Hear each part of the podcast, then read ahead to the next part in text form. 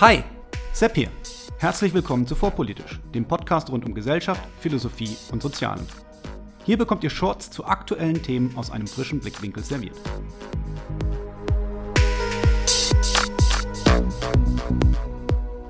Heute die dunkle Seite der Banane. Hä? Was? Wie? Die heutige Folge ist etwas, ja, wie soll ich sagen, ungewöhnlich. Deshalb eine kurze Erklärung vorweg.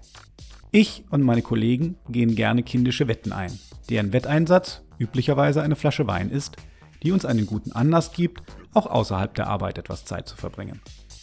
Zu dieser Folge führte ein Gespräch in der Kaffeeküche, welches sich um die Tatsache drehte, dass mein Podcast sehr unterschiedliche Themen behandelt und die meinerseits vielleicht etwas zu forsch vorgetragene Behauptung, dass fast jedes Thema einen vorpolitischen Aspekt hat. Nun ja, in der Kaffeeküche lagen auch Bananen und so kam eines zum anderen und deshalb die heutige Folge, die dunkle Seite der Banane. Bananen sind der Deutschen zweitliebste Frucht. Jeder von uns isst im Durchschnitt etwa 12 Kilogramm pro Jahr. Bananen waren ein Symbol des Aufschwungs in der jungen BRD und später eines der Freiheit gegenüber der DDR.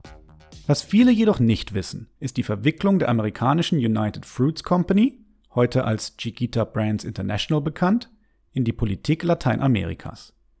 United Fruits war über weite Strecken des 20. Jahrhunderts mit Abstand der größte Bananenproduzent Lateinamerikas und als solcher darin verwickelt, die Gesellschaften Lateinamerikas ökonomisch zu destabilisieren korrupte Militärregierungen zu stützen und der Sklaverei ähnliche Zustände zu verantworten. Weil der Einfluss der United Fruits Company überall hinzureichen schien, verdiente sich die Company den Spitznamen El Pulpo, der Oktopus. Neben dem Vorwurf, überall in Lateinamerika Land erstanden zu haben, welches zu diesem Zweck den Ureinwohnern genommen wurde, mussten Guatemala und Kolumbien am meisten unter dem Einfluss von El Pulpo leiden. Als die demokratisch gewählte guatemalische Regierung von Jacopo Arbenz Landreformen zu Ungunsten der hochprofitablen Bananenindustrie durchführen wollte, lobbyierte die United Fruits Company erfolgreich in Washington mit dem Ergebnis, dass die CIA 1954 in der Operation PB Success einen Staatsstreich unterstützte, der zu 30 Jahren Militärdiktatur und über 200.000 Toten in einem blutigen Bürgerkrieg führte in Kolumbien wiederum kam es 1928 zu einem Streik von Plantagenarbeitern in der Stadt Cienaga nahe Santa Marta, die bessere Arbeitsbedingungen und höhere Löhne erstreiten wollten. Als sich die Streikenden an einem Sonntag versammelten, um nach dem Kirchgang eine Rede des Gouverneurs zu hören, eröffnete das kolumbianische Militär das Feuer und tötete bis zu 2000 Streikende sowie deren Frauen und Kinder. Der Befehl zu schießen soll dabei von den Managern der United Fruits Company gekommen sein. Bis heute ist der Fall nicht restlos aufgearbeitet und die genaue Anzahl der Todesopfer ist nach wie vor unbekannt.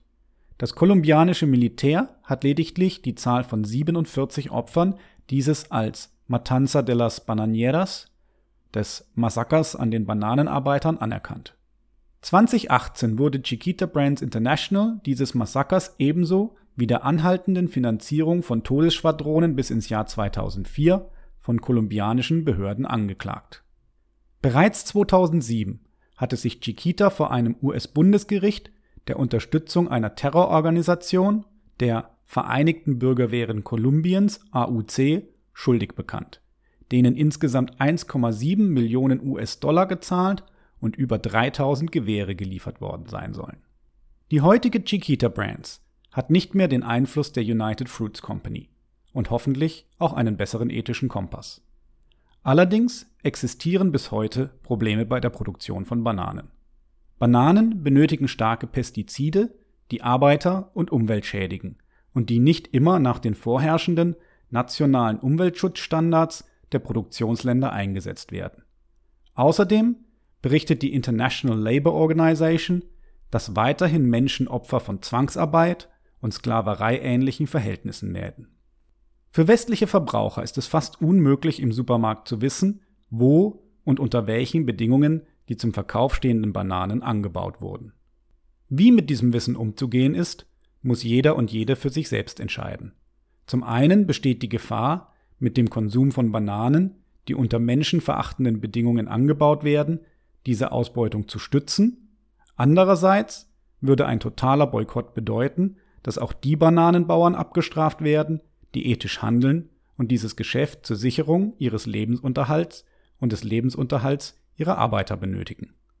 In diesem Sinne hoffe ich, einen interessanten Aspekt der Geschichte der Banane geteilt zu haben, der einer Flasche Wein würdig ist.